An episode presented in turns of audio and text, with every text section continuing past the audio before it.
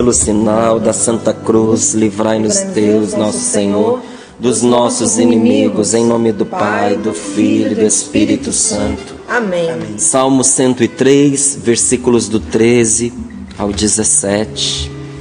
Papa Francisco nos diz que Deus é sempre o primeiro a procurar-nos e a amar-nos. E aí vem a palavra de Deus e nos diz assim: Como um pai se compadece dos filhos, o Senhor se compadece dos que o temem. Pois ele sabe de que somos feitos, sabe que não somos mais que pó.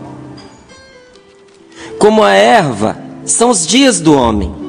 Ele floresce como a flor do campo, basta que sopre o vento, desaparece. E o lugar que ocupava não voltará a vê-la. Mas a bondade do Senhor, a bondade do Senhor desde sempre e para sempre, é para os que o temem, e a sua justiça para os filhos dos filhos. Palavra do Senhor. Graças, a Deus. Graças a Deus. Você tem filhos? Você pretende tê-los? Então escute. Como um pai tem compaixão do próprio filho. Como um pai sente tudo o que o seu filho sente. E como um pai se coloca no lugar dos seus filhos, assim Deus se compadece daqueles que o temem.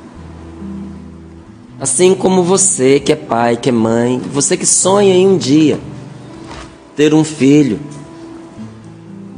você tem compaixão do seu pequeno, da sua pequena, porque não importa a idade, né? Os nossos filhos serão sempre os nossos pequenos, mesmo grandes, mesmo maiores do que nós.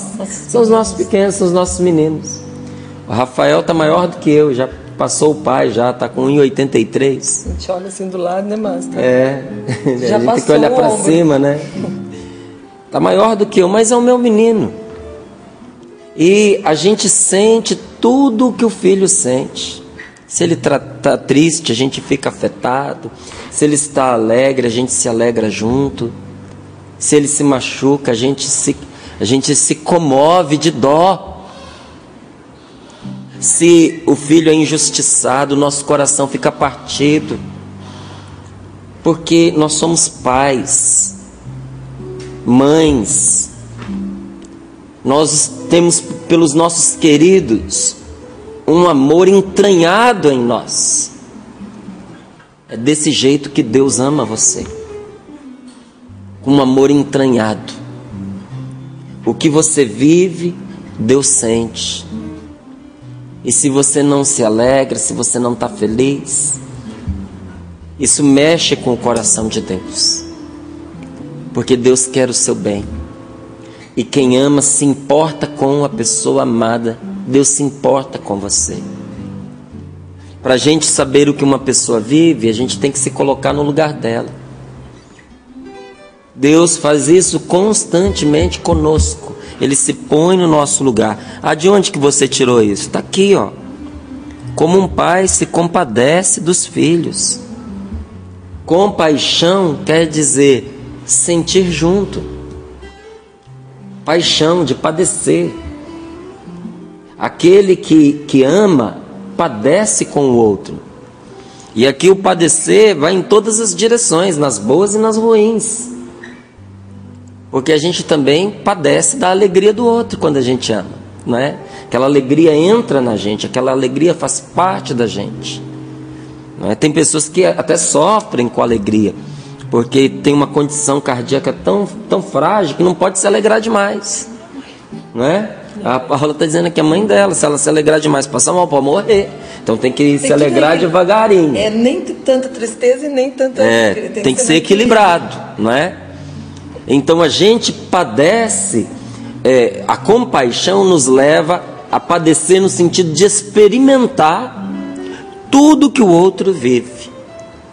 Quero dizer para você, minha irmã, meu querido, eu quero dizer para você nesta manhã que não tem nada que você esteja vivendo que Deus não saiba e que Ele não esteja sentindo, que Ele não esteja vivendo junto com você. As coisas alegres, Deus se alegra com você. E a sua dor, o seu sofrimento, Ele está ao seu lado para te fortalecer e para te livrar.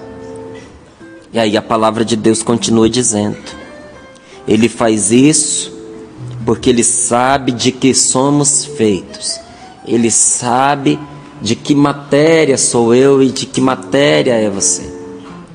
Ele sabe que a gente não aguenta muita coisa, sabe que nós não somos mais que pó, que a nossa vida é curtinha, que se Ele não cuidar da gente, nós somos um sopro que passa. Como a erva do campo, diz aqui a palavra de Deus, bela e formosa, mas basta que sopre um vento mais quente e ela torra, ela desaparece. Porque esse salmo foi escrito numa região de deserto. E o vento do deserto, ele é cruel. Não é? Você já pôs roupa no varal para secar? Quando não tem vento, demora. Não é? O vento seca a roupa. Agora imagine você o vento do deserto, ele não seca a roupa, ele seca a erva. Torra. Torra, não é? Tava lá toda bonita, mas agora vem o vento. Um simples vento faz com que ela desapareça e o lugar que ela ocupava, ela não vai mais voltar a ver. Aquele lugar que ela ocupava, o lugar não vai ver de novo essa erva. Já foi, já passou. Assim é o homem, assim é a mulher. Aí vem a palavra de Deus e diz: Mas a bondade do Senhor, desde sempre para sempre, é para aqueles que o temem. Quem ama a Deus não passa, porque Deus não o permite. E essa graça não é só para mim, é para os meus filhos e é para os filhos dos meus filhos. É o que a palavra de Deus está nos dizendo. Olha, a gente dar conta da própria vida é até fácil. A gente se vira. Os homens ainda mais, né? Qualquer canto para a gente é canto.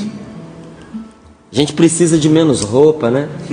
A gente precisa de menos roupa, a gente precisa de menos acessórios, né? menos espaço no guarda-roupa, de menos, de menos cuidados. Nós precisamos de menos cuidados. Então qualquer cantinho para nós a gente se vira. Então perdeu a casa, perdeu o trabalho, tiver o que comer e um, um, um terno de roupa, a gente se vira. Mas quando se trata dos nossos filhos, a gente não se vira. Porque a gente não consegue olhar para os nossos filhos e imaginá-los passando necessidade. Porque a gente olha para si e diz assim: eu, para mim, o que vier, tudo bem. Mas para o meu filho eu quero o mínimo possível. Não é? O mínimo possível eu preciso dar a ele. Eu não posso deixar que meu filho pereça. Então, quando uma circunstância ameaça os filhos da gente, a gente fica com o coração na mão.